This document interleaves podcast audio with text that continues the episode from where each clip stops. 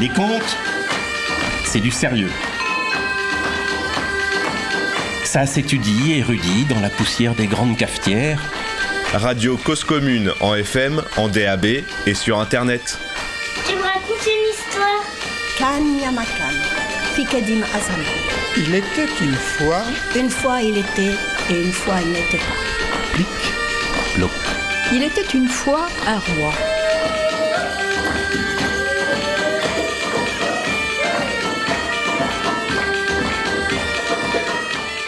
Qui c'est le plus beau? C'est toi? C'est moi? C'est lui? C'est elle? Pas du tout, c'est Toto Caramel et sa copine Isabelle. Toto Caramel, il a une tête mais pas de cervelle. Il a des souliers mais pas de semelles. Il a une culotte mais pas de bretelles. Alors il est parti au marché chercher des bretelles. Il a été à Grenelle, il a été à Saint-Michel, il a été à La Chapelle et il en a trouvé sous la tour Eiffel. Mais il se les a mises n'importe comment. hein. Il se les a mises derrière, ça pendait comme une queue. Il s'en fiche, il s'en va, il part se promener. Il se promène, il marche, il marche, il marche, il marche et il voit un cerisier avec une échelle et des cerises. Il monte à l'échelle, il se prend les pieds dans la bretelle et patatras qui tombe dans la poubelle. Oh ça, ça fait bien rire sa copine Isabelle. Toto Caramel, il confond la terre et le ciel, le sucre et le sel, la crotte et le miel. Toto Caramel n'a vraiment pas de cervelle.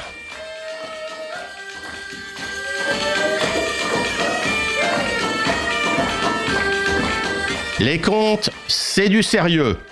Ou enfin plus ou moins quoi. Troisième épisode. On est tellement heureux d'être avec vous pour ce rendez-vous mensuel. Nous sommes le dimanche 14 mai 2023. Il est 20h30.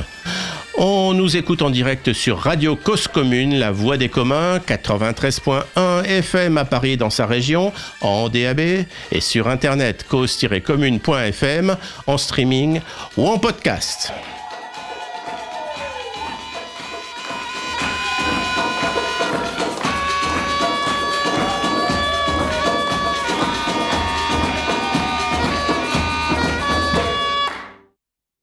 Paris, 13e arrondissement, bibliothèque glaciaire. C'est là que j'ai rendez-vous.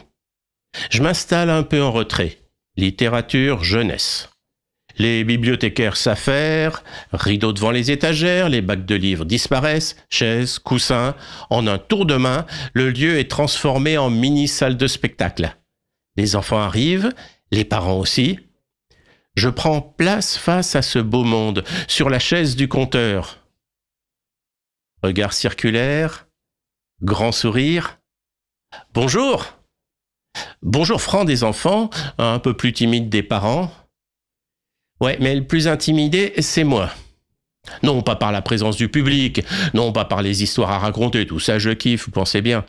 Non, je suis particulièrement ému parce que j'occupe exactement la place qu'occupait Alain Gossel lorsque je l'ai rencontré pour la première fois. C'était juste avant le premier confinement. Je ne savais pas alors que ce serait une de ses dernières apparitions en public. Un vieil homme mince, un peu voûté, aux longs cheveux gris, pieds nus dans ses sandales, peu soucieux de son apparence, mais le regard perçant, et une voix, une voix, une présence. Le débit rapide, légèrement saccadé, et en permanence comme une urgence à raconter. Pas de blanc, pas de temps mort. Il ne lâche pas son auditoire. Une histoire se finit, là où un conteur ordinaire fait une pause de quelques secondes en buvant une gorgée d'eau. Lui, Alain, il enchaîne en récitant un poème, sans décrocher, et hop, une nouvelle histoire qui suit. Un conteur rayonnant, aux mains, aux mains qui dansent et qui racontent l'histoire en même temps que lui cet après-midi même, au parc Martin Luther King, quartier des Batignolles, dans le 17e, on faisait un hommage à Alain Gossel, le monsieur qui raconte des histoires, comme l'appellent les enfants. Il nous a quittés il y a moins d'un an, le 27 septembre euh, 22, à l'âge vénérable de 92 ans. Nous avions célébré ses 90 ans en allant raconter dans des endroits où il, avait, l'habitude de compter, en banlieue nord. Et l'an dernier, l'an dernier, au printemps, on a tenu à entretenir sa mémoire et on a organisé le festival Alain Gossel dans pas moins de huit lieux de compte. Je suis moi-même allé lui apporter les affiches. Ah, il était déjà à l'hôpital. Mais je tenais que de son vivant, il sache qu'on ne l'oubliait pas et que ces histoires resteraient à jamais dans nos répertoires. Les anges ont bien de la chance. Aujourd'hui, Alain Gossel leur raconte des histoires pour l'éternité. Radio Cause Commune 93.1 FM. À l'époque, les animaux parlaient encore. Les contes, c'est du sérieux. Installez-vous confortablement. Bonne veillée du dimanche soir. Laissez-moi vous présenter, avec bonheur, mes complices de ce soir. Corinne Romain-Sonov, bonsoir. Bonsoir Patrick. Tu vas nous parler de quoi ce soir? Alors, une petite chronique euh, à propos d'Alain Gossel et une histoire qui se passe en Kabylie, mais dont l'auteur est libanais, Djihad Darwish. Ariel, Ariel Thiebaud, bonsoir. Tu nous proposes une chronique Bonsoir, bonsoir. Oui, la chronique m'ouvre l'oreille. Alors, ce soir, on va mitonner des choses en cuisine. On va aller avec la cuisinière euh, défourner et enfourner les histoires. Et puis, on aura ensuite un bison à faire cuire. Aujourd'hui, la une de notre émission est consacrée, vous l'avez compris, à ce lutin des squares et des bibliothèques, le conteur Alain Gossel, euh, qu'on appellera aussi le monsieur qui raconte des histoires. Mais tout de suite, commençons avec Patrick Crespel. Bonsoir Patrick. Bonsoir Patrick. Nous écoutons sans plus tarder ton agenda des scènes ouvertes de contes sur Paris. Cabaret Conte. Alors, ce mois-ci, sur euh, Cabaret Conte, les scènes ouvertes de contes, eh bien, le 23 mai, puisque nous sommes en mai, au Rigoletto, eh bien, nous avons euh, la scène ouverte de 18h30 à, à 19h10, suivie, bien sûr, euh, d'un spectacle. Et donc, ce spectacle-là, c'est Abiyayala. Vous vous demandez qu'est-ce que c'est que tout ça hein Oula c'est ça, c'est une histoire. C'est, c'est, ce sont des histoires, des histoires de euh, Claude Mastre et Marc Gaillot qui racontent des histoires d'Indiens d'Amérique centrale. Alors ensuite, nous avons comme scène ouverte, ah, c'est la même date. Il va falloir faire un choix. C'est aussi le 23 mai de cette année. 2023 à 19h et c'est à la MJC de Fresnes 2 rue du Parc des Sports. Là, euh, scène ouverte, suivie aussi d'un spectacle. Et là, c'est Nelly. Nil était une fois, on l'appelle. Elle nous fera naître ou ne pas être. De quoi ça parle? Eh bien, les graines de bébé s'invitent parfois de manière impromptue. Qu'est-ce que ça fait à la vie? Eh bien, ce sont des contes, des récits de femmes d'hier et d'aujourd'hui face à une maternité inattendue. Eh oui, un ventre, ça sourit parfois, ça pleure souvent, mais ça se souvient toujours. Et pour continuer les scènes ouvertes, alors euh, les scènes ouvertes après, vous avez le 26, donc le vendredi 26 euh, mai, à 19h30. euh, C'est une scène ouverte, euh, bah, c'est 51 rue Vérolo à Ivry. Là, par contre, il faut réserver. Vous allez voir sur le site de Cabaret Conte. Et cette scène ouverte sera suivie aussi d'un extrait de spectacle Au temps du rêve. Ce sont des contes aborigènes faites par Lynn Vivier-Foucard et Clémence euh, Marioni. Euh, ensuite, ben, dans les scènes ouvertes, nous avons les scènes ouvertes euh, que vous pouvez accéder du monde entier, les scènes ouvertes par Zoom. Euh, voilà. Donc c'est dimanche, dimanche 28 euh, mai, de 20h à 21h30, et vous pouvez retrouver le lien sur le site Cabaret Compte. Ensuite, ben, vous avez vous avez le petit nez. Le petit nez, donc ça c'est le 3 juin de 19h30 à 20h15 pour la scène ouverte. Et ensuite, vous avez un spectacle. Ensuite, ben, nous allons passer. Qu'est-ce qu'il y a d'autre? Il y a la BAM. La BAM, c'est c'est quand? Le 14. Bah, c'est le 14. Il y a le 7 juin. Ah oui, c'est pour ça, il, il m'en manquait une. Ah oui, parce que Le- le, voilà. oui, parce que le 8 mars, ça n'avait pas été possible, donc ça a été reporté au 7 juin. Et voilà, et, et qui, qui recevons-nous à la BAM? Euh, Prunel Giordano, qui fera Boomerang, une ré- réinterprétation contemporaine des Trois Petits Cochons. Et voilà, et ensuite nous avons euh, ben, le dimanche 11 à euh, la scène ouverte par Zoom, que vous pourrez, vous pourrez retrouver le lien et bien sur le site Cabaret Compte. Vous tapez Cabaret Compte et vous avez toutes les informations des scènes ouvertes du mois et de celui d'après. Merci Patrick.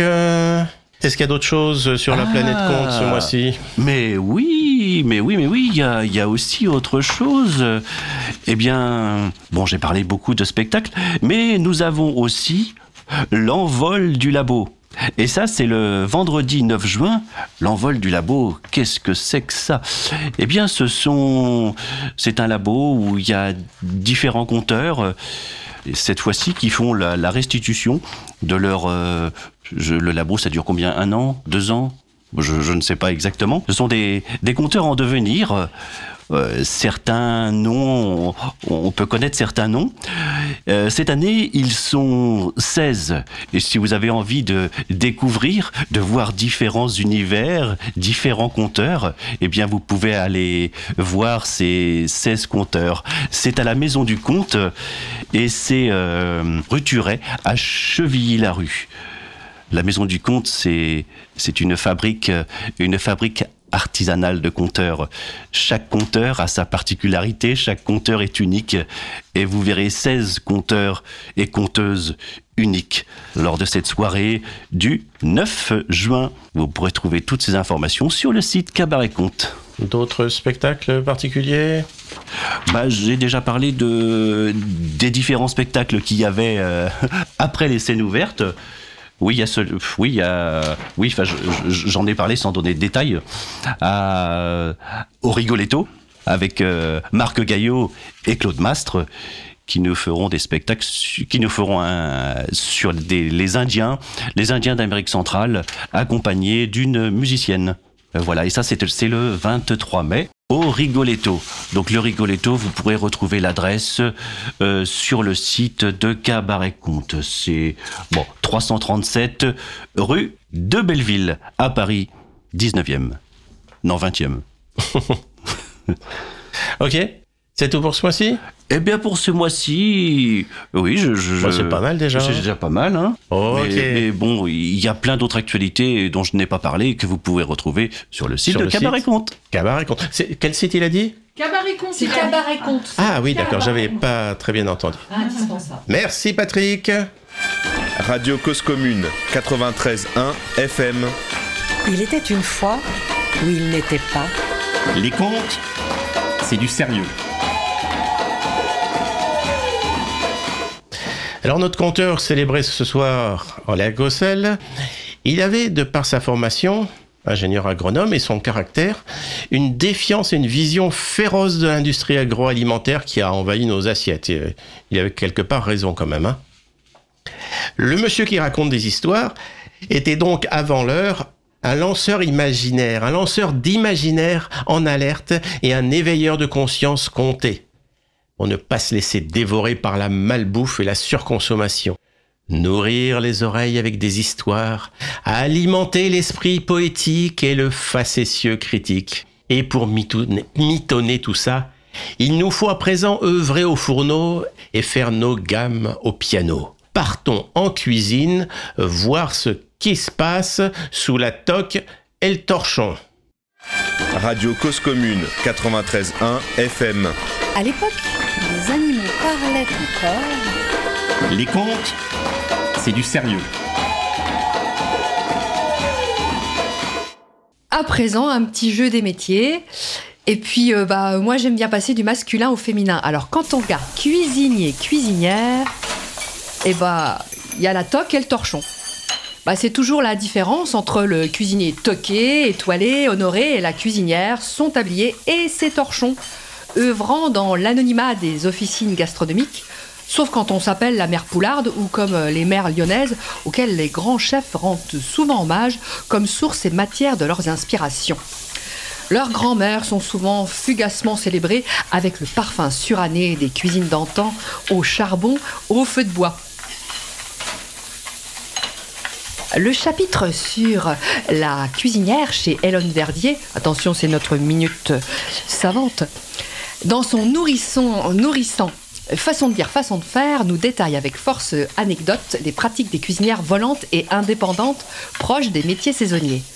Et là, j'espère que vous voyez un petit peu le parallélisme avec toutes ces héroïnes de contes qui cuisinent, qui ont des épreuves et qui doivent cuisiner quelque chose pour l'amour d'un prince ou pour peut-être trouver leur place dans l'histoire. Ces cuisinières d'Hélène Verdier ont en charge la conception de pantagruéliques banquets de noces, euh, principalement, et de différents repas rythmant les étapes de la vie paysanne, de la naissance à la mort, en passant par tous les rites religieux et païens de l'époque. Bon, le bouquin, il date de 1979. Hein. Son étude se situe dans le village de Minot et de ses alentours en terre bourguignonne. Même si certaines de ces cuisinières furent très prisées et recherchées, grâce aux bouches à oreille, leur réputation pouvait rapidement basculer. L'une d'elles témoigne. Ouais, c'est fini, hein. Les jeunes, ils veulent plus le faire, ils veulent une place fixe. C'est un métier qui tombe, et dans les restaurants, ils aiment mieux un homme. Vous savez, nous les femmes, on a toujours peur que ça soit trop cher, qu'on use de trop. On prend les abats pour faire le bouillon, les foies pour faire les terrines. On a toujours, toujours toutes sortes euh, de petites combines qu'un homme ne s'occupe pas. Ils prennent plus cher que nous, et puis ils usent plus. Bah, un cuisinier, ça prend 100 francs par tête. Hein. Et il y a des restes? Non, justement, il y en a pas. C'est un cuisinier. Alors, on dit pas grand-chose. La cuisinière, elle, on la critique. Bah oui, les, les rôles sont encore bien définis. Hein. Grand-mère et mère nourricière, elles assurent le quotidien ou le repas du dimanche, apprécié et attendu à la hauteur des souvenirs dans les espaces privés de la famille et des proches. Pirouette gastronomique en, restauration et reconnaissance professionnelle du côté masculin. Bon, je sais, on enfonce des portes ouvertes, comme dit Gustave Parking, mais au moins on se fait pas mal à l'épaule. Bon, bah, je suis sûre quand même que vous auriez envie d'entendre un de ces menus aux petits oignons élaborés par une cuisinière de Minot, du livre d'Yvonne Verdier. Bah, ça demandait préparation colossale, car attention, hein, tout y était fait maison, comme dans les contes. Alors c'est parti.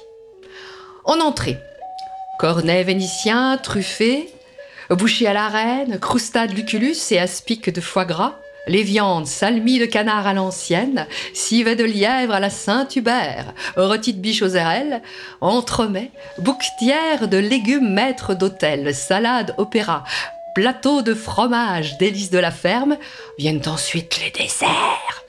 Pièces montées en pyramide pour les mariés. Coupe meringuée, pompadour, fruits rafraîchis au kirsch, mocha, reine de sabbat. Et un petit café pour terminer, sans oublier le digestif, une petite eau de vie pour faire passer tout ça. Et je vous parle pas du vin de pays. Hein. Les cuisinières, comme les cuisiniers, flirtent souvent avec le silence. Et quand on les entend, c'est quand elles jouent de la batterie de cuisine et qu'ils pianotent du fourneau. Des taiseuses et des taiseux. Elles ne parlent pas avec des mots, alors elles cuisinent des mets. Et eux, de même. Motus cause bourru. Motus cause bouche cousue. Rien ne se dit, tous cuisinent. Eh oui, figer les sons, sans que rien ne puisse, même si tout nous y pousse, tailler les ronces, braver la casse, briser la glace, briser la glace, déglacer, éplucher, frire, faire rissoler, rôtir, dorer, ébouillanter, remuer, battre, verser, ajouter, assaisonner, se poudrer, goûter, rectifier, servir et savourer. Bon appétit mes amis Mais que diable donc se mitonne dans les bons petits plats? Hum, ça sent la chair fraîche.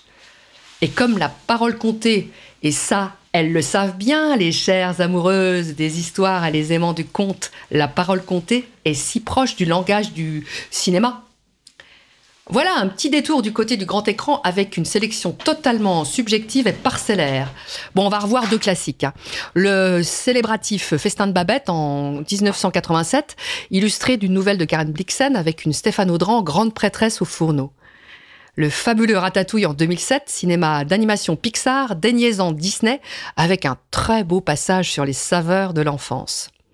Plus récemment, Délicieux, film de 2021 à la photographie digne de tableaux de nature morte du prince Chardin, du prince, oui peut-être, mais surtout du peintre Chardin, avec le ténébreux manceron, Grégory Gadebois, un taiseux, et son énigmatique apprenti, Isabelle Carré, pas bien causante non plus.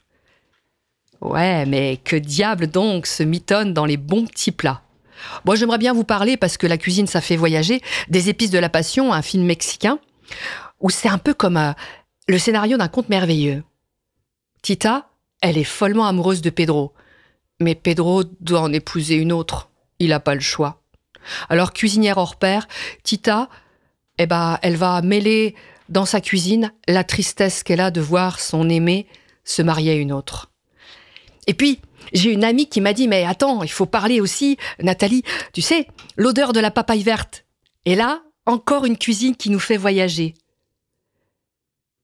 L'odeur de la papaye verte est le Vietnam. Et là, j'ai envie de parler d'Isabelle Jeanlis qui est en pleine création d'un spectacle sur les saveurs d'Asie, du Vietnam, de Chine, et comment, avec des mets, on peut sélectionner un roi. C'est une belle image, non? Un plat qui peut vous permettre de choisir un roi. Et puisqu'on a envie de parler de voyage, eh bien, dans les mille et une nuits, c'est Teresa Hamoun qui nous fait une, dégustation de plats libanais. Voilà, j'espère que vos papilles frétillent. Et pour revenir un petit peu à aujourd'hui, on attend l'adaptation du roman de La Passion du Dodin bouffant. C'est l'histoire d'une cuisinière pendant 20 ans chez un célèbre gastronome qui s'appelle Dodin. Et de leur amour commun pour la gastronomie va naître des plats uniques. Oui, mais que diable donc se mitonne dans les bons petits plats? Bah, si ce n'est l'amour, l'amour décliné sous toutes ses formes. Maternelle, paternelle, filiale, conjugale, extra-conjugale, amicale, peau de balle et balai de crin. Euh, pardon, je m'égare. Toute la saveur des sentiments.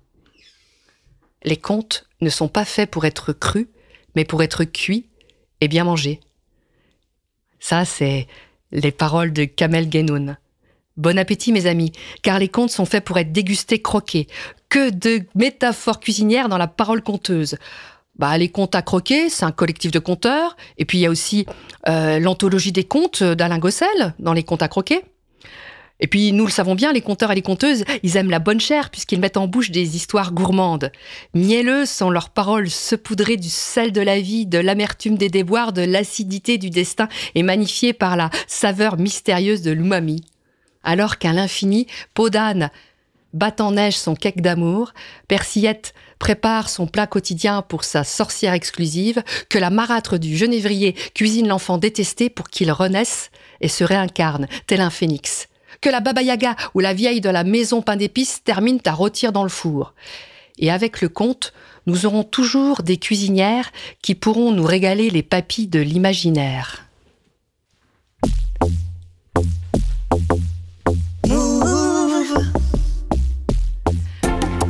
Si vous n'êtes pas capable d'un peu de sorcellerie, ce n'est pas la peine de vous mêler de cuisine.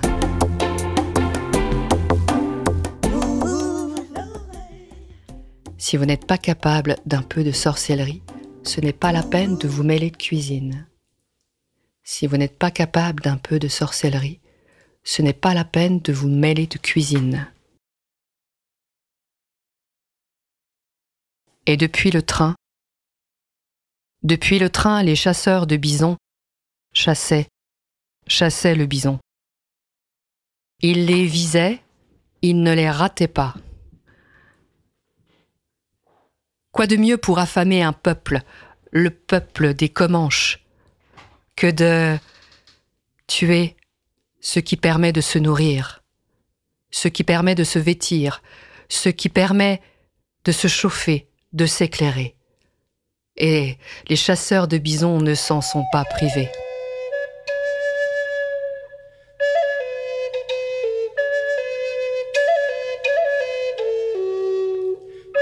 C'était après la bataille d'Adobe Walls. La petite avait tout vu. les monceaux de bisons qui s'amoncelaient dans les grandes plaines. Il fallait partir. Dans la réserve. Il n'avait plus le choix. Les Comanches devaient partir, laisser leur terre.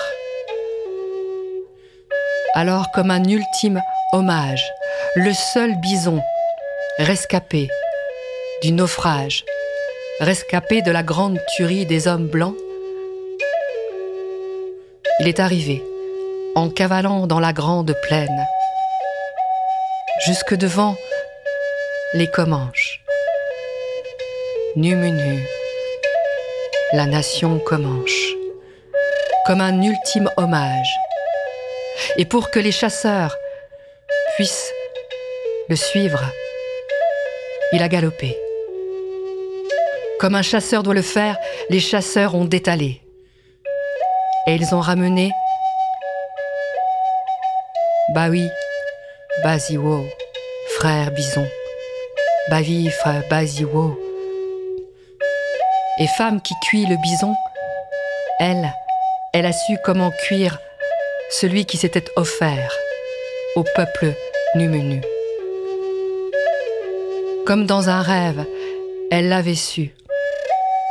C'est pour ça que toute la tribu l'avait appelée femme qui cuit le bison. Il n'y avait qu'elle qui savait avoir une telle saveur. Alors on a cuit. On a cuit l'ultime bison avant le grand départ. Ce que tu manges est sacré. Et tous les Comanches se sont nourris des grandes plaines avant le départ. Ils ont pu partir avec la seule chose qui pouvait rester en eux, le souvenir des grandes plaines et du bison, l'ultime, qui était resté en eux. Si vous n'êtes pas capable d'un.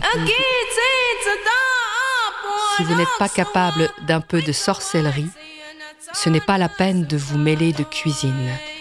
Si vous n'êtes pas capable d'un peu de sorcellerie, ce n'est pas la peine de vous mêler de cuisine. Si vous n'êtes pas capable d'un peu de sorcellerie, ce n'est pas la peine de vous mêler de cuisine.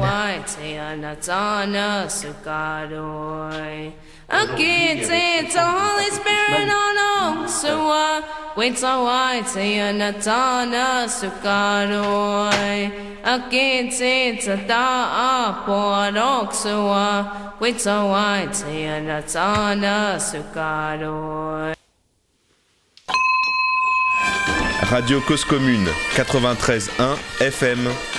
Il était une fois où il n'était pas. Les contes, c'est du sérieux. Aujourd'hui, avec ce conte de Patrick Fishman, nous avons affûté nos esprits, émincé récits et poésie. Alors, continuons d'engraisser le chaudron des contes, de préchauffer les fours dans Hansen et Gretel et de faire revenir les motifs et les péripéties avec les arts épicés et parfumés de la parole. La cuisinière nous ouvre toujours le palais pour mettre en bouche les histoires et Alain Gossel nous offre à envie ses contes à croquer. Vous pouvez retrouver toutes les infos d'Ariel et de Mouve l'oreille sur mouveloreille.fr. Vous écoutez les contes C'est du sérieux en direct sur Radio Cause Commune 93.1 en DAB+, ou sur internet cause-commune.fm en stream et en podcast. Bon Corinne, eh ben, c'est à toi, hein, je crois. Oui, c'est à moi. Alors, euh, bah, j'ai songé à Alain Gossel que je n'ai pas connu. Voilà. Je n'ai pas connu Alain Gossel, je suis arrivée trop tard. À mes débuts de conteuse, j'ai cru qu'il fallait varier le vocabulaire, ne pas faire de répétitions, faire des belles phrases avec des passés simples casse-gueule et des imparfaits languissants. Un jour, un formateur m'a dit Le conte est un art populaire, il faut n'exclure personne. Ah bah comme ça, j'ai mieux compris. Première formation, très vite le nom d'Alain Gossel s'est glissé dans mes notes.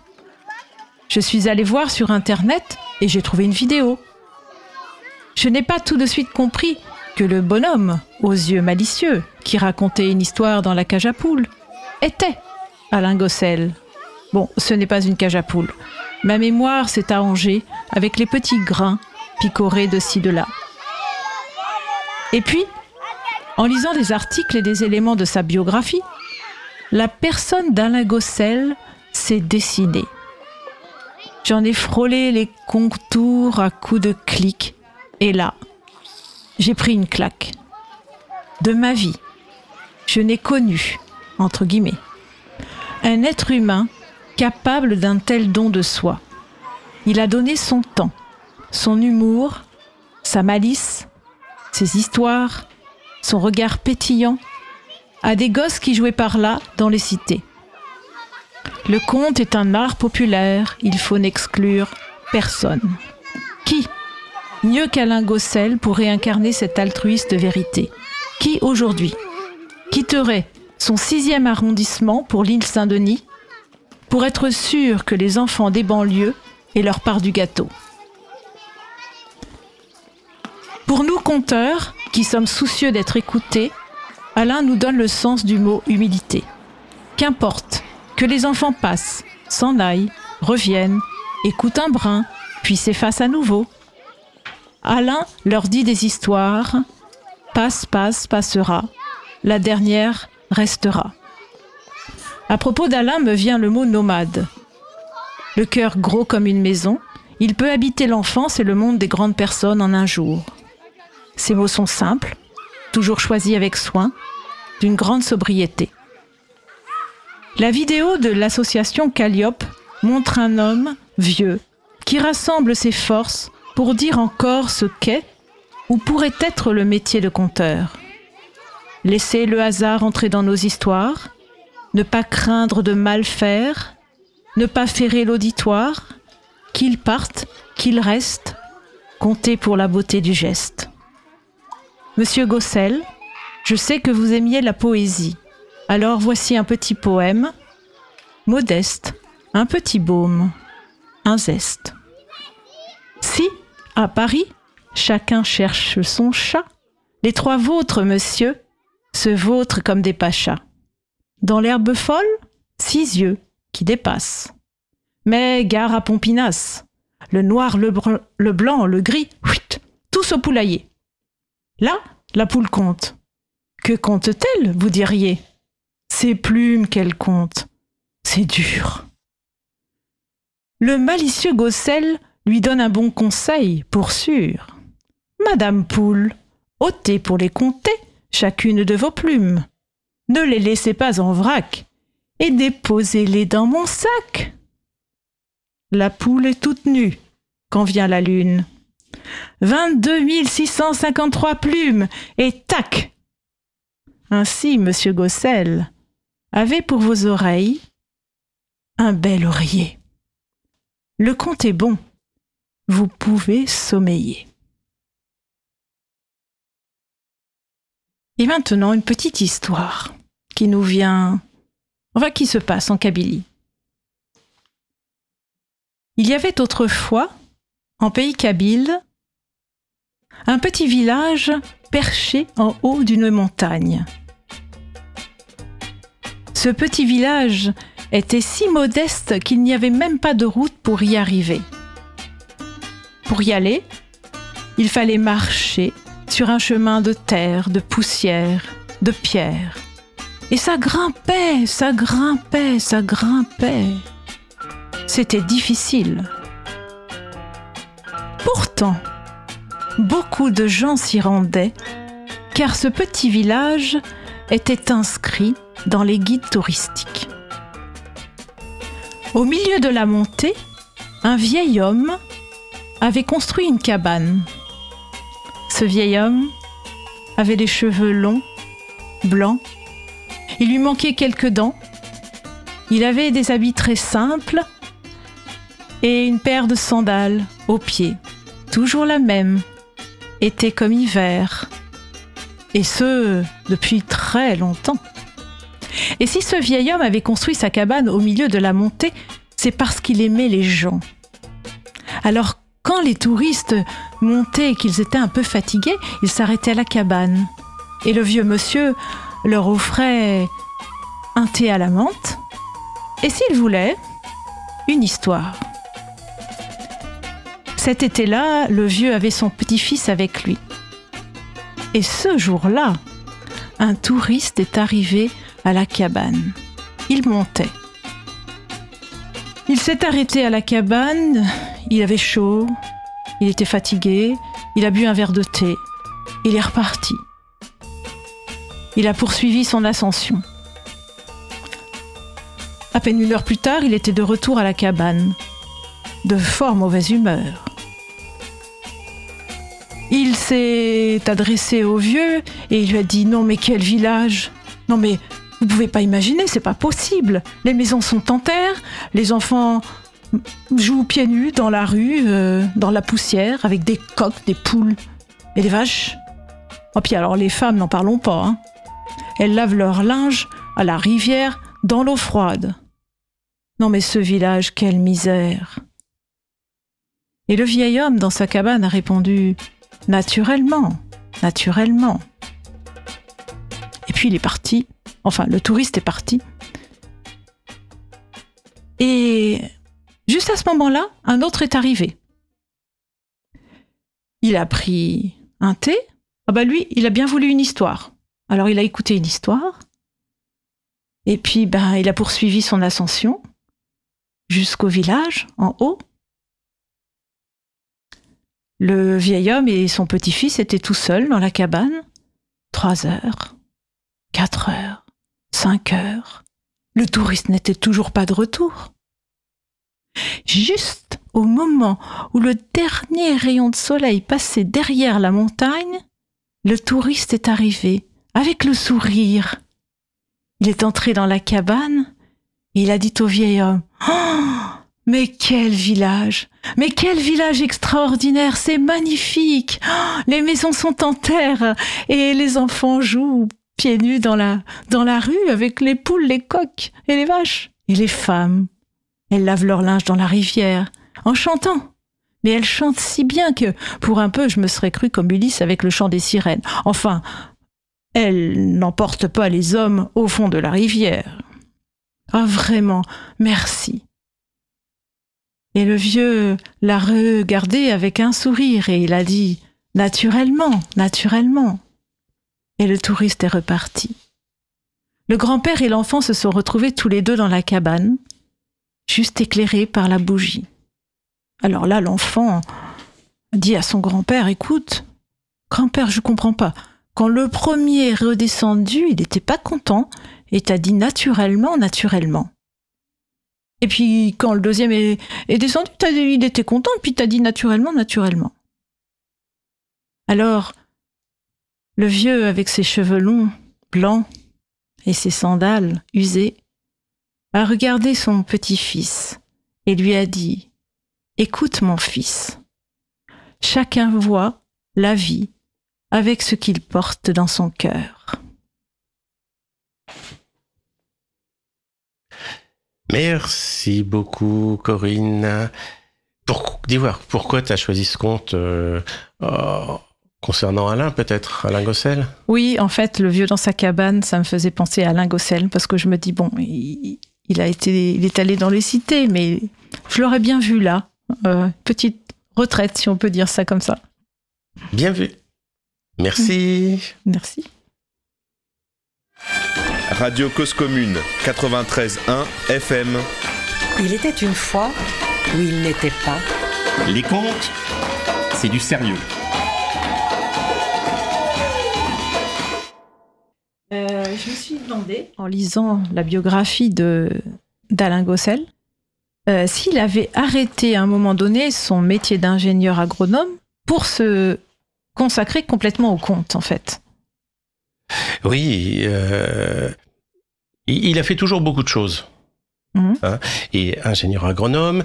Il s'est occupé d'une revue, d'une revue de, de, défense du consommateur pour militer pour la qualité de, de la nourriture et des choses comme ça. Euh, il a été un des créateurs du MRAP, le mouvement pour euh, comment s'appelle contre le racisme et pour l'amitié entre ah oui, les peuples.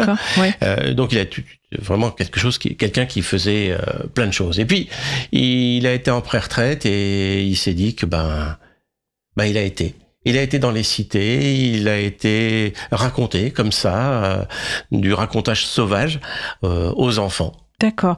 Mais alors ça veut dire que, en fait, il a, parce que, en fait, ma question, elle, vient du fait que dans ce que j'ai vu, hein, parce que je ne l'ai pas connu, dans ce que j'ai vu sur les vidéos, il a l'air d'être euh, un peu démuni. Enfin, ou, ou est-ce que c'est juste une apparence ou? C'est juste son apparence. D'accord. Il n'en avait rien à faire. D'accord. Il me l'a dit avec un petit sourire en disant oui, bon, j'avais l'air un peu un peu clodo. C'est lui qui m'a dit ça quoi. Mm. Euh, mais il en avait rien à faire. Mm. Des, des sandales étaient comme hiver, avec les pieds bah, dans l'état qu'on peut imaginer. Euh, les cheveux, ça, ça, ou se raser, ça c'est plus connaissait plus ou moins. Mm. Et, et un cabas. Hein, Oui, ouais, un oui, oui, cabas de, de, Ouais. de- comme on a maintenant de supermarché et tout ça, Mm. mais il y a 30 ans, ça faisait vraiment très très bizarre, quoi. Et puis, puis voilà. Mais ce qui comptait, c'était la parole, les contes. Donc en réalité, il n'était pas pauvre ou? Pas du tout. Non, d'accord, ok, Pas du ok, tout. parce que c'est quand on connaît pas, on, on peut pas savoir, voilà. Euh, et euh, sinon, bah, les quelques vidéos que j'ai consultées euh, semblent montrer un homme seul. Est-ce que c'était le cas? C'était le cas, oui. Oui, très seul. Là, je suis pas assez Oui. intime. Ah, oui, Hein, je d'accord. n'ai jamais été intime Oui, avec lui, ouais, je peux ouais. pas en dire plus. Il ne s'est jamais marié, c'est tout ce que je peux dire, et il vivait seul euh, sur l'île Saint-Denis, euh, Ouais. chez lui. Et euh, il a édité beaucoup, beaucoup de livres? Il a édité beaucoup de livres? Euh, ben, pas mal. Ouais, Euh, Pas mal. C'était des petits fascicules d'un seul compte chez Syros. Ouais. Et, et Syros a réédité euh, récemment ben, dans la collection Contes à croquer Hum. euh, un recueil de contes. Et puis, Hum. si j'ai bien compris, il y en aurait un autre en gestation, mais ça, les mystères d'éditeurs, Ouais. Une œuvre posthume. peut-être. D'accord. Ok. Très bien. Alors moi, par contre, euh, enfin, j'ai- eu l'occasion de rencontrer Alain chez lui, à l'île Saint-Denis. C'était le 13 décembre euh, 21. Là, euh, le confinement l'a beaucoup affecté. Il pouvait plus descendre de son troisième euh, étage sans ascenseur. Une, une Mm. des personnes euh, pour qui le confinement n'a pas fait du tout du bien, quoi. Et j'ai interviewé. Mm. Et nous avons monté euh, cet entretien avec celui de Pascal Quéré disponible sur sa chaîne YouTube. D'accord.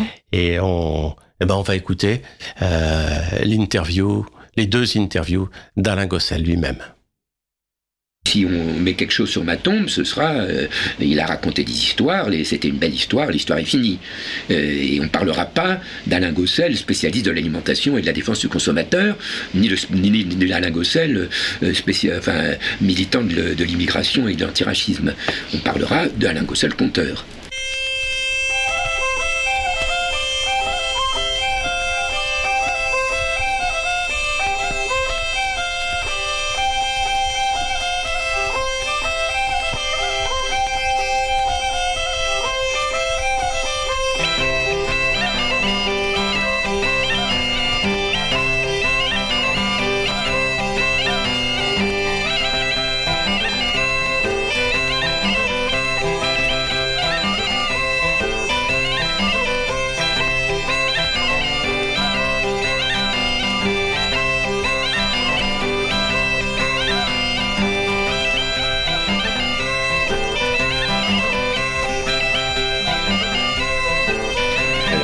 Le défilé des oiseaux. Et ça commence pas loin de l'endroit où j'habitais quand j'étais enfant, c'est-à-dire avenue d'Observatoire. J'habitais avenue d'Observatoire, sur la place en face du métro Port-Royal actuellement. Avant, c'était la ligne de Sceaux, et ça s'appelait aussi le métro Port-Royal. Et le métro Port-Royal, il y avait des grilles. Et euh, j'allais à l'école, enfin au lycée, au lycée Montaigne, c'était les classes primaires, avec mon camarade Michel Rocard. Et le père de Michel Rocard était professeur de physique à l'école normale supérieure et avait fait une étude sur les vibrations, avait publié une étude sur, les, vibrations de, des grilles du métro Port-Royal. Après, il a fait des tas de trucs sur, euh, les sources, sur la bague des sourciers. Il s'est fait très critiqué par euh, les rationalistes qui considéraient que c'était de la fumisterie. Enfin, je ne sais pas si c'est sérieux ou pas, peu importe. Bon, c'est une parenthèse, ça n'a rien à voir avec mon histoire. Disons que mon histoire commence effectivement dans le petit square, euh, ce qu'on appelait à cette époque-là le petit Luxembourg, le square où il y a la fontaine Carpeau, qui, pour moi, est le plus beau monument de Paris. J'adore la fontaine. J'adorais ou j'adore encore, mais malheureusement je n'y vais plus, cette fontaine Carpeau avec ses, tortues sculptées là qui crachent de l'eau sur des très beaux chevaux. Il y a d'autres choses dans cette fontaine, mais moi, euh, j'ai mes souvenirs d'enfance et pour moi, la fontaine Carpeau s'arrête aux chevaux. Tout ce qu'il y a au-dessus, ça m'intéresse plus. Mais les chevaux et les tortues, oui. Bon. Donc j'étais un jour, dans mon histoire, c'est pas une réalité cette fois-ci, mais dans mon histoire, quand même, j'étais dans ce petit parc, ce petit jardin de petit Luxembourg, assis sur un banc. J'avais trouvé une petite branche de marronnier qui était tombée par terre, toute petite branche, et avec cette petite branche, j'avais dessiné sur le sable de l'allée un rond, un vrai rond, un beau rond. J'étais fier de moi. C'est pas une pomme de terre, c'était un bon rond, tout rond. À peine avais-je fini de dessiner ce rond qu'un petit moineau se pose sur le banc tout près de moi et me dit Qu'est-ce que tu fais? Je lui dis Je trace un cercle sur le sol avec tout mon cœur. Et alors, dit le petit moineau, alors, quand on trace un cercle sur le sol avec tout son cœur, toujours il se passe quelque chose. Ah, dit le petit moineau. Et pourtant, tu viens de le faire, il ne s'est rien passé. Si, il s'est passé quelque chose.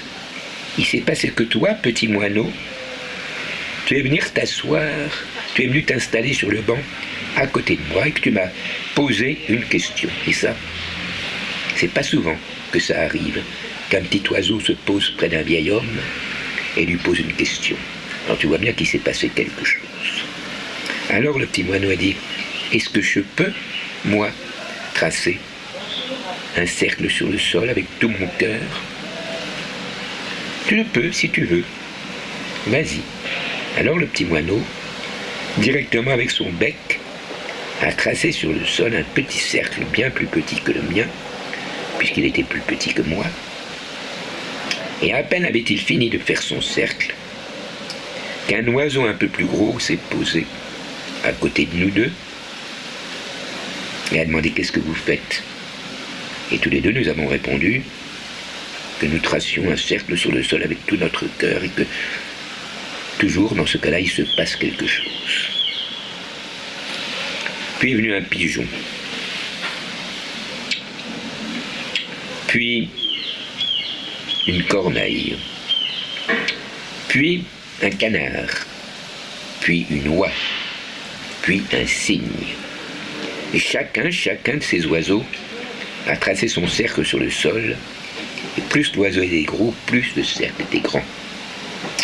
Quand sont arrivés les deux derniers oiseaux, une oie et un cygne, ils ont commencé à se disputer.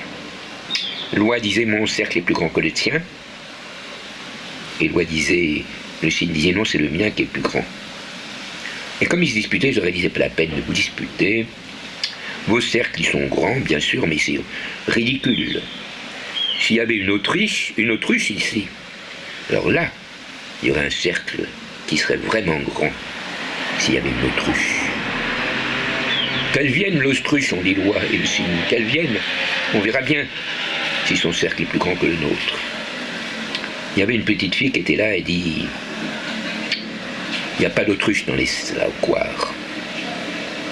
Il y a un petit garçon qui a dit Oui, c'est vrai, il n'y a pas d'autruche. Et puis il a ajouté Mais pourquoi il n'y a pas d'autruche dans les squares Il doit bien y avoir des autruches dans les squares, pourquoi il n'y a pas d'autruche? Et loi et le cygne surtout auraient voulu qu'il y en ait pour voir si vraiment leur cercle, son cercle serait plus grand. Pourquoi il n'y a pas d'autruche?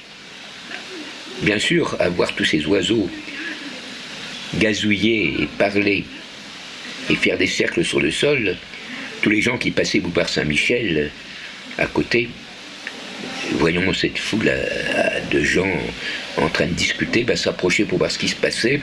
Et les gens qui habitaient aussi dans les maisons à côté descendaient de chez eux pour voir qu'est-ce qui se passait dans le square, qui d'habitude à cette heure-là était si calme.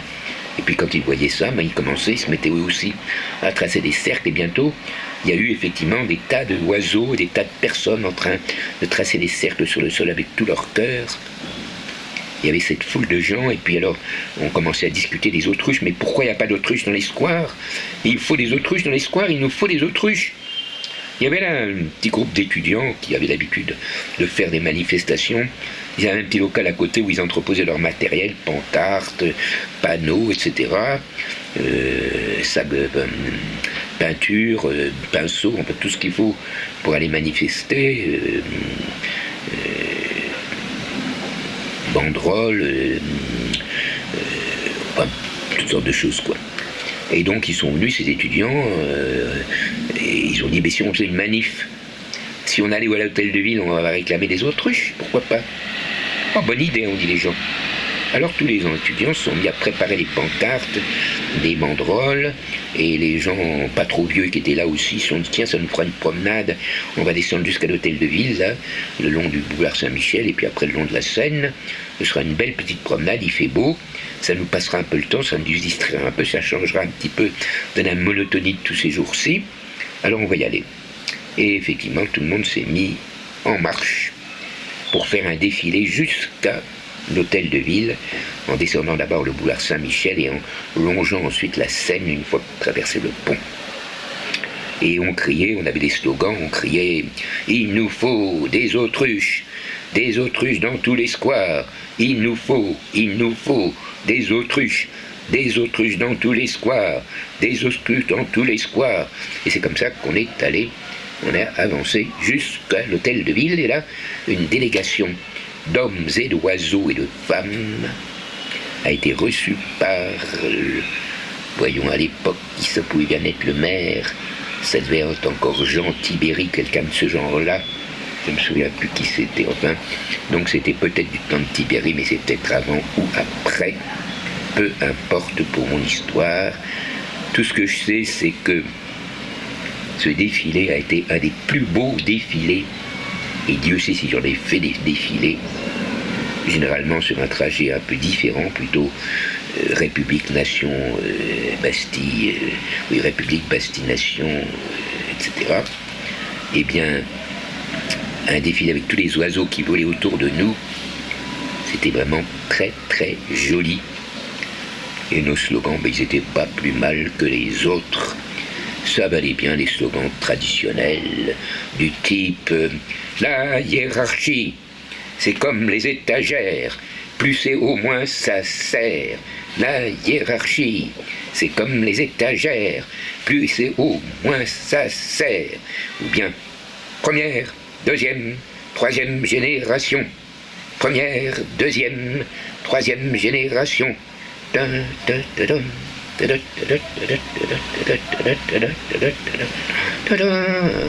Ganun. Ganun.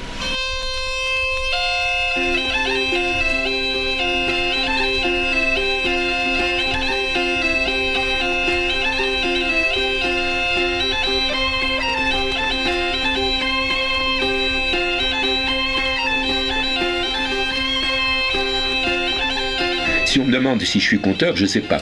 Je suis le monsieur qui raconte des histoires. En fait, pour les gens, je ne suis pas le conteur. On dit jamais, presque jamais, on dit le conteur. Je vais dans des lieux où euh, souvent il se passe rien, où il se passe des choses désagréables, et où je mets tout d'un coup un petit moment de vie, d'activité, d'échange intergénérationnel et interculturel, si je puis dire.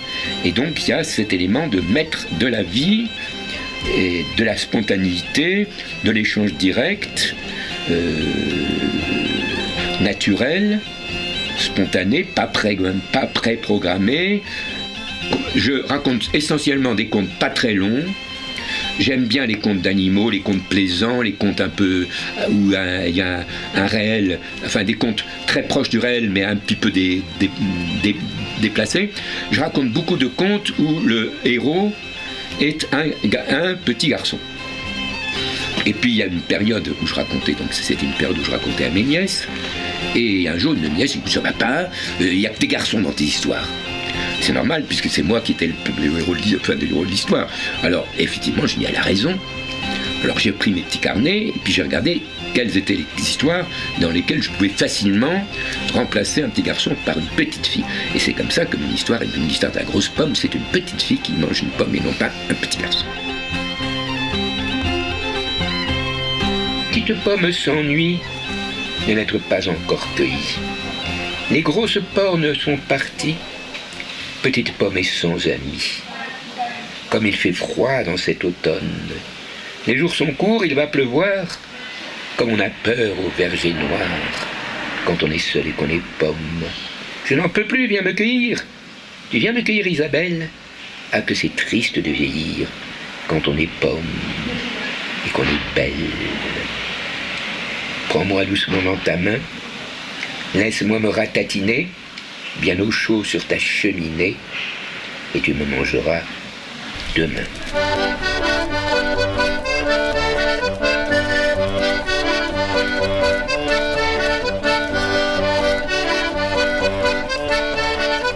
l'histoire que je racontais il y a, quand j'ai commencé, donc ça, a dû commencer en 96 que j'ai publié chez Syros.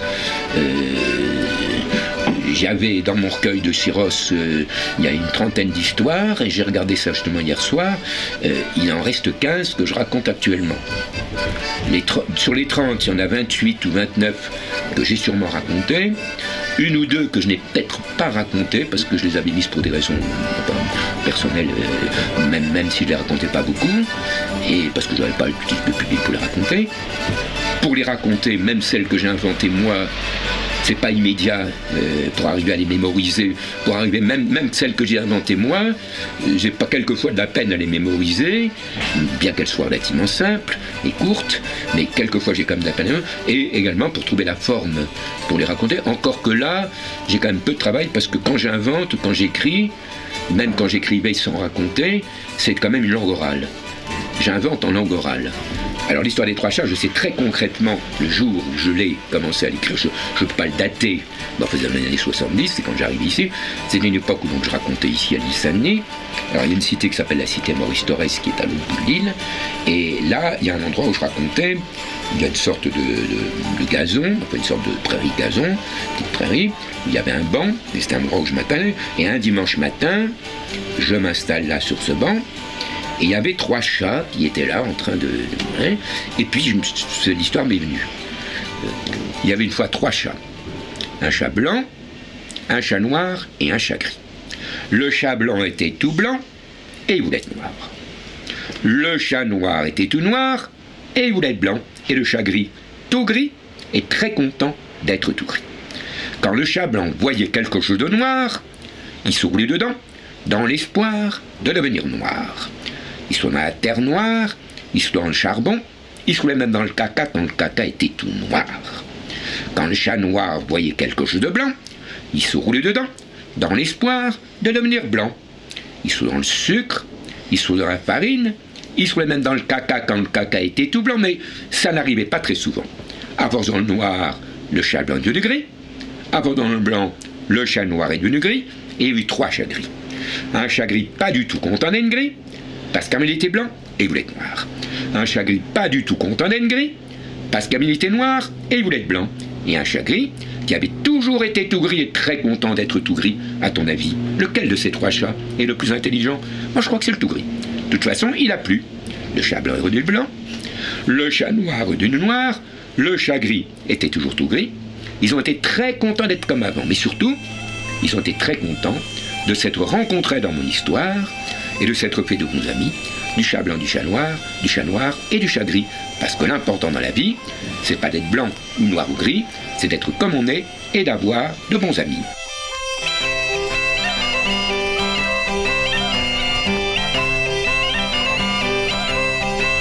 En plus, c'était quand même l'époque où j'étais responsable au MRAP, le mouvement anti-raciste.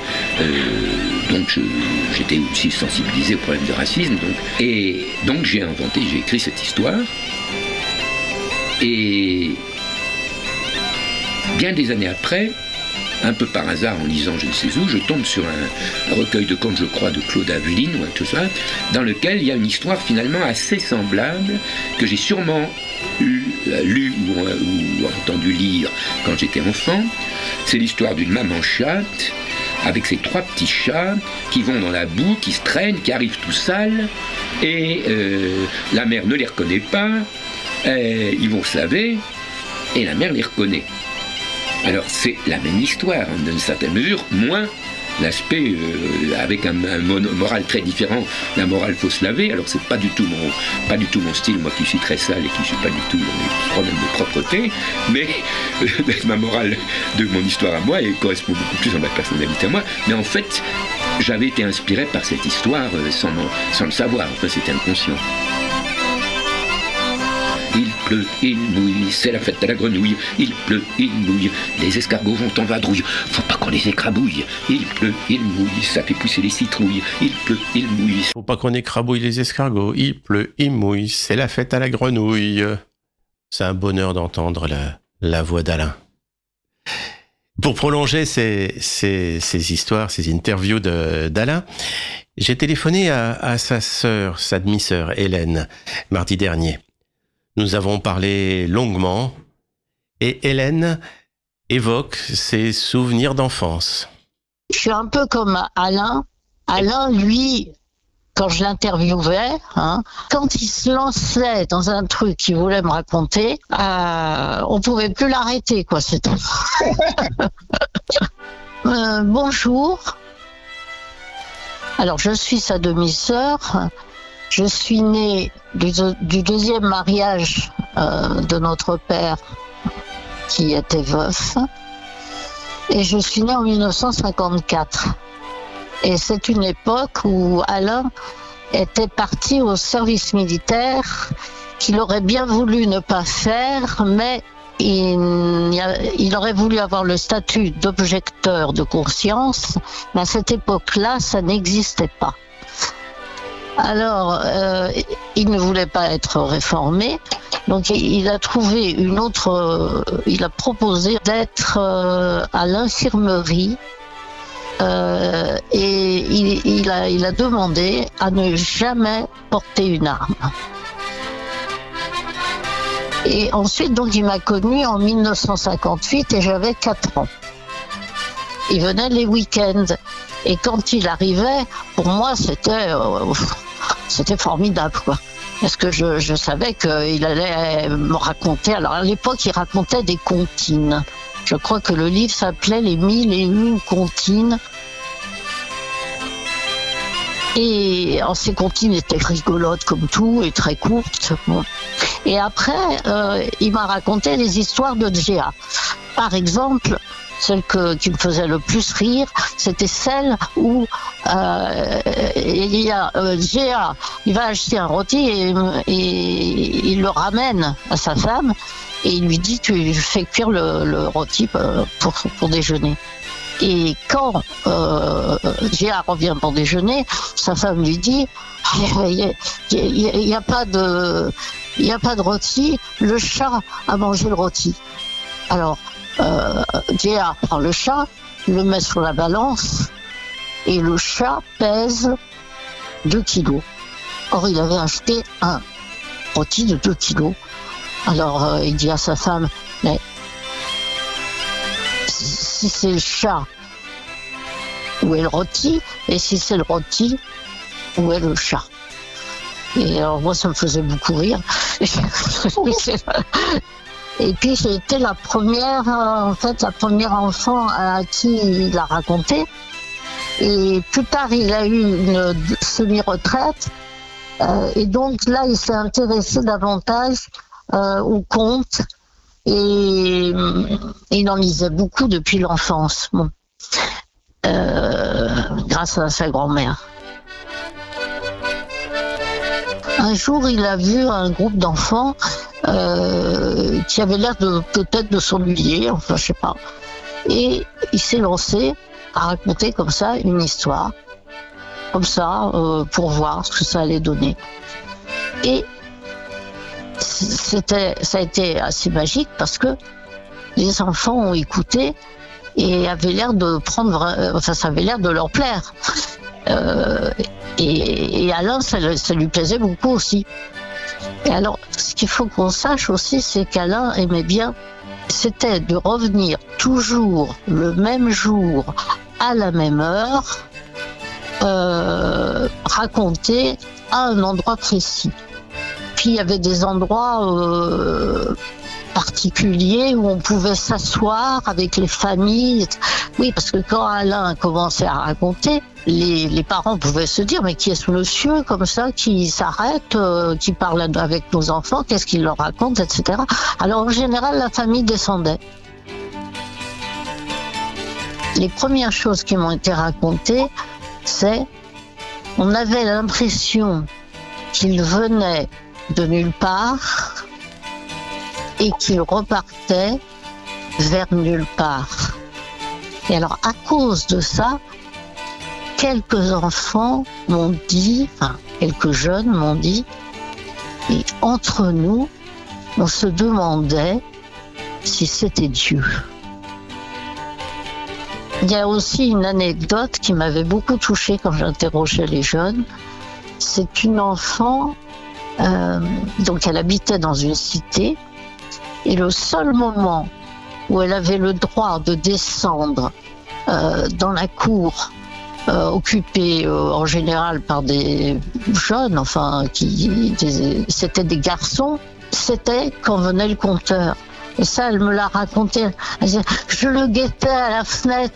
Et puis quand il était là, je disais à mes parents, il y a le compteur, il y a le compteur, est-ce que je peux descendre? Et ses parents la laissaient descendre. Il y, a, comme ça des, souvenirs, enfin des, choses qui m'ont été racontées. Euh, alors, soit à cette époque où, j'enregistrais des, jeunes, soit plus tard. Hein. Lui a dit de lui-même que il était un fabricant de souvenirs d'enfance. Je, trouve que c'est une très belle euh, expression. Et moi, euh, en ce qui me concerne, ben, je dirais que d'abord, euh, en tant que frère, bien sûr, et en tant que personne, il a été, bah, parmi mes trois frères, par exemple, je pense qu'il a été le plus important dans ma vie.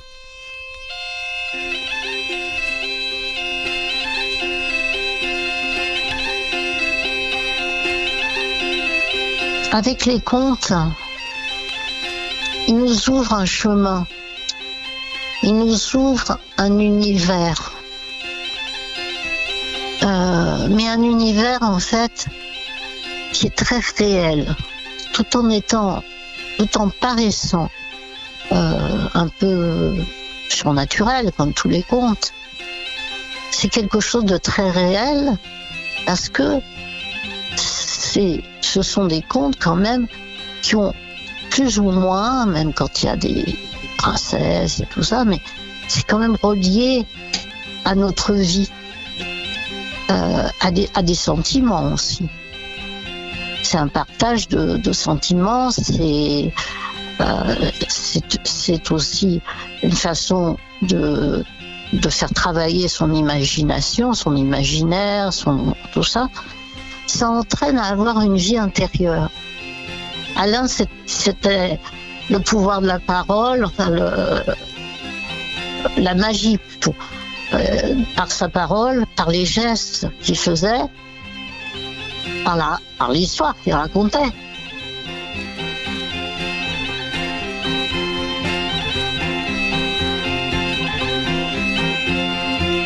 Un jour, il, racontait à des enfants et à un moment donné, il n'y avait plus que deux enfants qui l'écoutaient. Et il a vu que les deux enfants ont échangé un mot. Alors, il leur a dit, qu'est-ce que vous dites Qu'est-ce que vous vous dites Qu'est-ce que vous êtes dit? Eh Bien, on disait que on se demandait si on partait tous les deux, est-ce que tu continuerais à raconter Et elle a dit, mais oui, en fait, je crois que je continuerai à raconter parce que c'est très désagréable de, de- de- d'être dans une histoire et de pas, et de pas la terminer. voilà. Voilà, c'était un affaire merveilleux. Radio Cause Commune, la voix des possibles. Il était une fois. Les contes, c'est du sérieux. Il y avait une fois un petit garçon, il se promenait avec son père, et puis il y avait un peuplier comme là-bas. Et le petit garçon dit Papa, papa, si je montais tout en haut de l'arbre, si tu montais tout en haut de l'arbre, tu y trouverais un oiseau. Un très bel oiseau. Et tu lui dirais Bonjour oiseau, comme tu es beau. L'oiseau serait très content. Et pour te remercier, il t'inviterait à manger des chenilles dans son nid. Mais dans ton ventre, les chenilles se transformeraient en papillons et ça te chatouillerait l'estomac. Et c'est pour ça qu'il ne faut pas que tu montes en haut de l'arbre. Mais justement, le petit garçon, il avait très envie de voir comment ça faisait d'avoir des chenilles, des papillons qui chatouillent l'estomac. Alors il est monté tout en haut de l'arbre. Et en haut de l'arbre, qu'est-ce qu'il a vu? L'oiseau Un bel oiseau, les papas disent toujours la vérité. Et il a dit bonjour oiseau, comme tu es beau. Et l'oiseau lui a dit viens manger des chenilles. Il a mangé des chenilles. Et dans son ventre, les chenilles se sont transformées en papillons. Et ça lui chatouille l'estomac. Et ça le faisait rire. Alors il est descendu de l'arbre en riant. Mais les papillons dans l'estomac, ils ont trouvé qu'il est bien noir. Alors la moitié des papillons sont sortis par la bouche, et l'autre moitié des papillons sont sortis par les trous du cul. C'était un très joli spectacle de voir le petit garçon qui descendait tout entouré de papillons. Quand le papa il a vu ça, il a levé les bras en l'air en disant les bras m'en tombent. Et comme les papas disent toujours la vérité, quand le papa dit les bras m'en tombent, ses deux bras sont tombés par terre. Alors il aurait bien voulu ramasser ses bras, mais il n'avait plus de bras pour les ramasser. Et c'est une histoire à dessiner.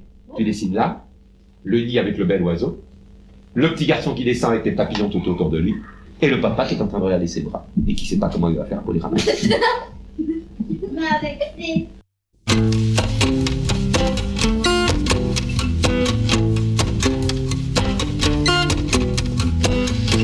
Mais avec des... Sur le sentier perdu sont les pas disparus, des amitiés déçues et des espoirs déchus. Le ciel nous a trahis, nous ne sommes plus d'ici. J'ai la gueule de bois, dit-elle encore une fois. Connaissez-vous le pont de l'île de l'oubli où on circule en rond attendant le pire s'il est encore à venir Et je ne sais que faire depuis que le malheur m'a déchiré le cœur. La honte qui m'enterre m'a faussé le sourire. Et je ne peux plus fuir. Et c'est bien ça le pire. Et c'est bien ça le pire.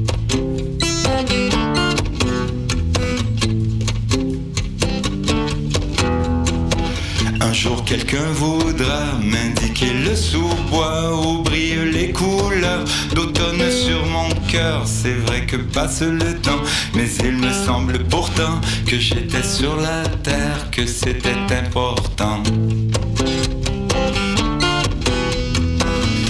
Simple mortel contemple l'éternel, lequel est le plus grand? Répondez maintenant.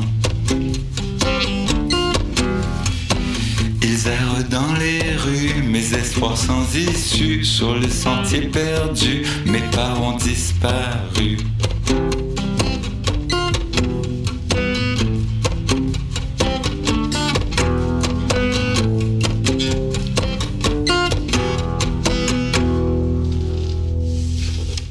Amand est un des neveux d'Alain.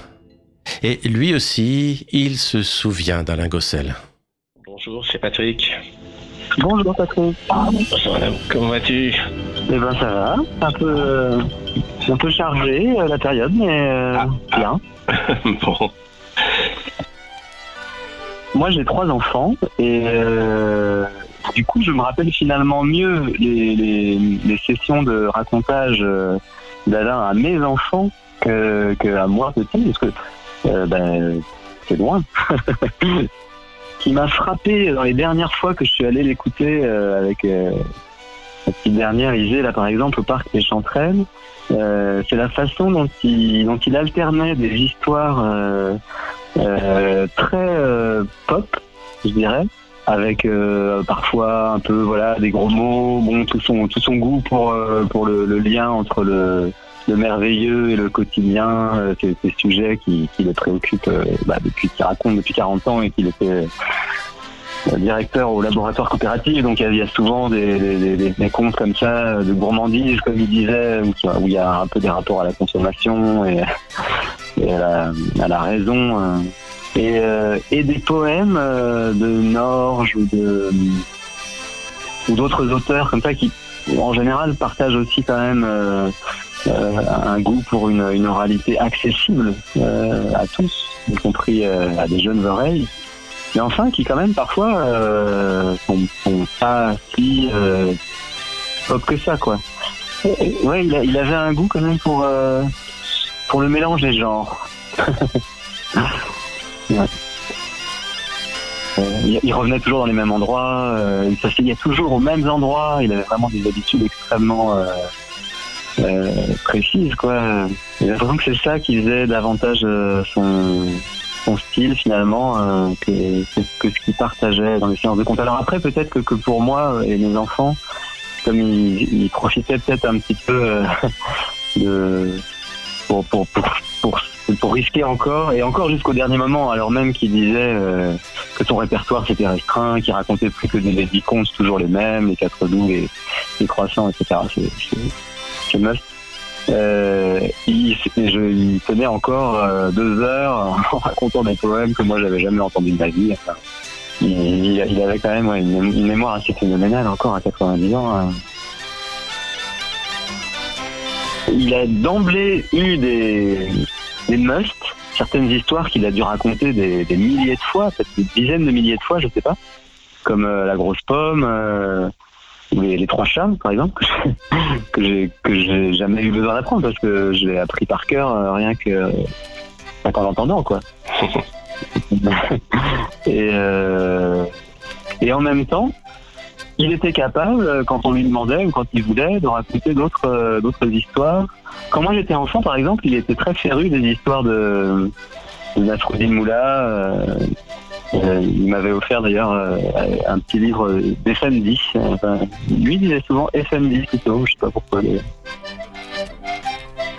C'est vrai qu'il aimait beaucoup la, beau- la beauté. Il voyait la beauté euh, dans les petites choses, dans les plantes, euh, les herbes euh, qui poussaient euh, au bord du trottoir, euh, en ville, euh, dans les, euh, les bouilles euh, réjouies des enfants des cités. euh, c'était- c'était ça son, son carburant, je crois. Quand on lui demandait une histoire, même s'il l'avait déjà racontée la, fois d'a- d'avant, même s'il l'avait déjà raconté dix fois dans la journée, il la racontait. Façon de reconstituer un, patrimoine oral qui, héritait, euh, bah, pour une part de lui, il était quand même content d'y contribuer, mais pour une bonne part aussi de traditions populaires de différentes euh, origines, euh, mélangées, quoi.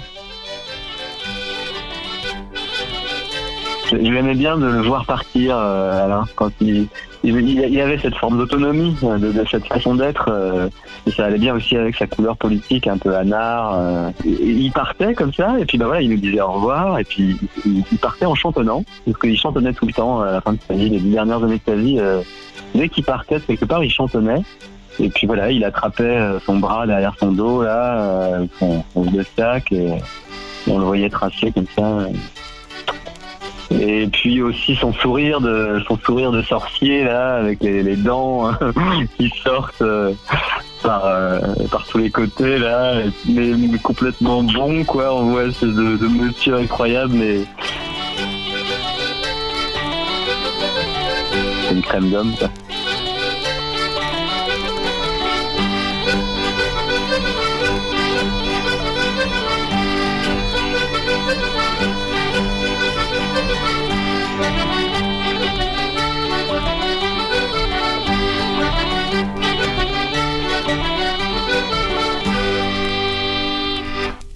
Je vous ai raconté le roi du caca et la reine du pipi? Non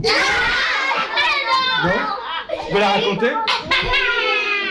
Alors tâchez de rire pas trop fort parce que ça je pourrais pas le raconter assez fort, je suis obligé de crier pour que vous entendiez. Il y avait une fois un roi et une reine. Et la reine a rencontré le roi. Bonjour, qui es-tu? Moi je suis le roi du caca. Et toi qui es-tu?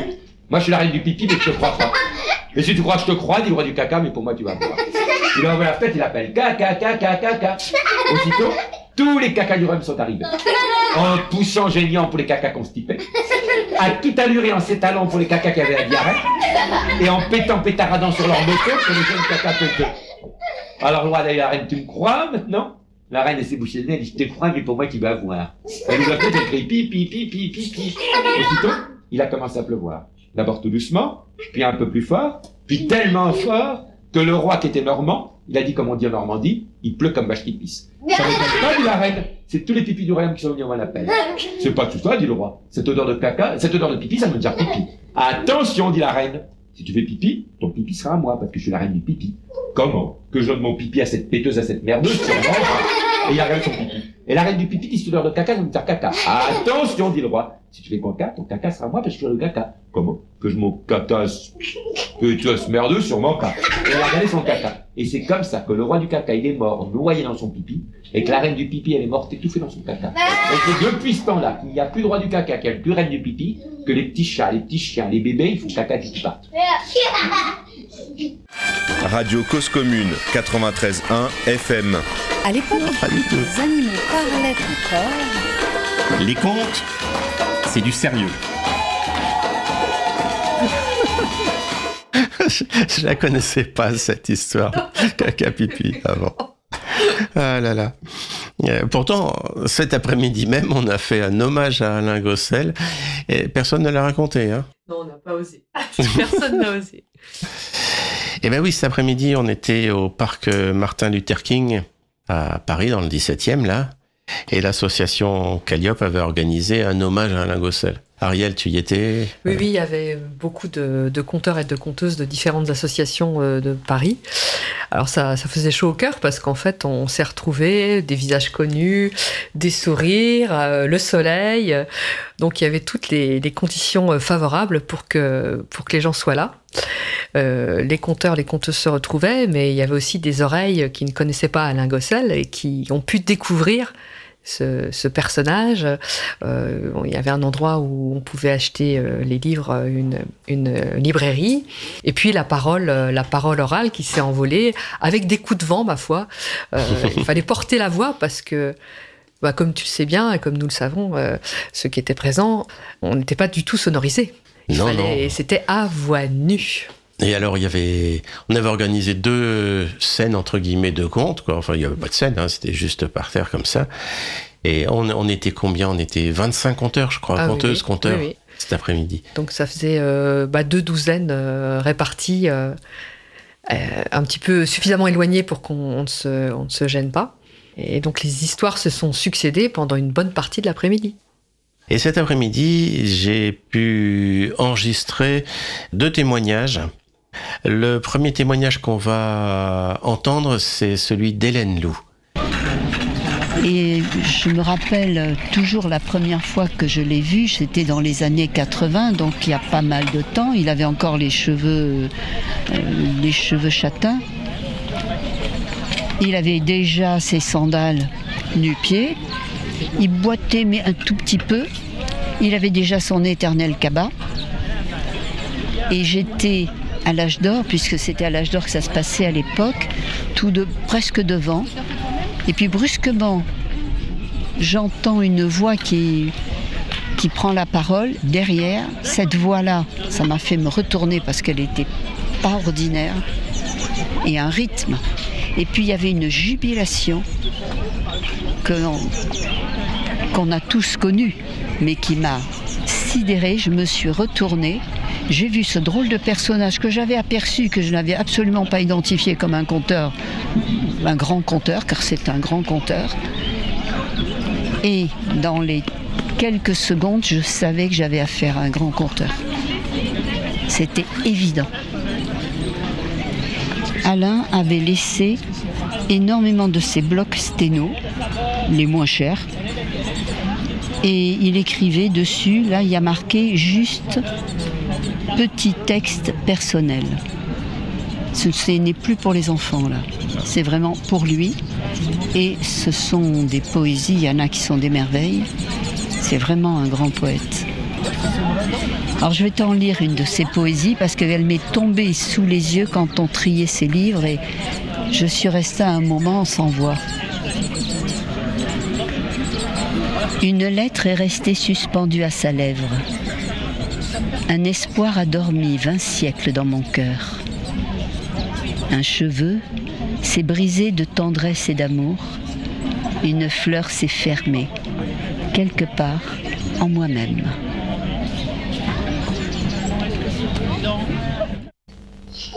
Je vous ai raconté le mensonge du petit garçon qui était assis sur une chaise Compère, compère, qu'as-tu vu? J'ai vu un petit garçon, il avait le derrière tellement pointu que quand il s'asseyait sur une chaise, il restait cloué sur la chaise. Et j'ai vu une petite fille, elle avait les oreilles tellement longues que quand elle était au rez-de-chaussée, elle entendait tout ce qu'on disait au dixième étage. Il y avait une autre petite fille, elle était tellement maigre qu'elle pouvait sauter dans le trou des aiguilles. Et puis j'ai vu une dame. Elle avait des boucles d'oreilles tellement grandes que les boucles d'oreilles touchaient par terre et que la lame elle restait accrochée à se balancer à ses boucles d'oreilles. Et j'ai vu un petit garçon, il avait la langue tellement longue que quand il mangeait, une- quand il était sur le boulevard et que sur l'autre trottoir, il y avait un petit, petit copain qui mangeait une glace, il pouvait prendre sa langue à travers le boulevard et manger la glace. Et j'ai vu un éléphant, il était tellement petit que quand il y avait une souris qui passait, eh ben, on voyait plus l'éléphant parce que la souris elle passait par l'éléphant, on le voyait. Et j'ai vu une rue qui était tellement étroite que les gens pour passer ils étaient obligés de s'aplatir comme ça et qu'à la fin les gens étaient fins comme des feuilles de papier. Et j'ai vu un vieux monsieur, il avait une barbe tellement longue que quand il montait en haut de la tour Eiffel, la barbe elle descendait jusqu'en bas de la tour Eiffel. Et on voyait plus la tour Eiffel. Et les touristes qui étaient venus à Paris exprès pour voir la tour Eiffel, ils regardaient dans la direction de la tour Eiffel et ils disaient la barbe, on ne voit plus la tour Eiffel. Ah, la barbe. La barbe.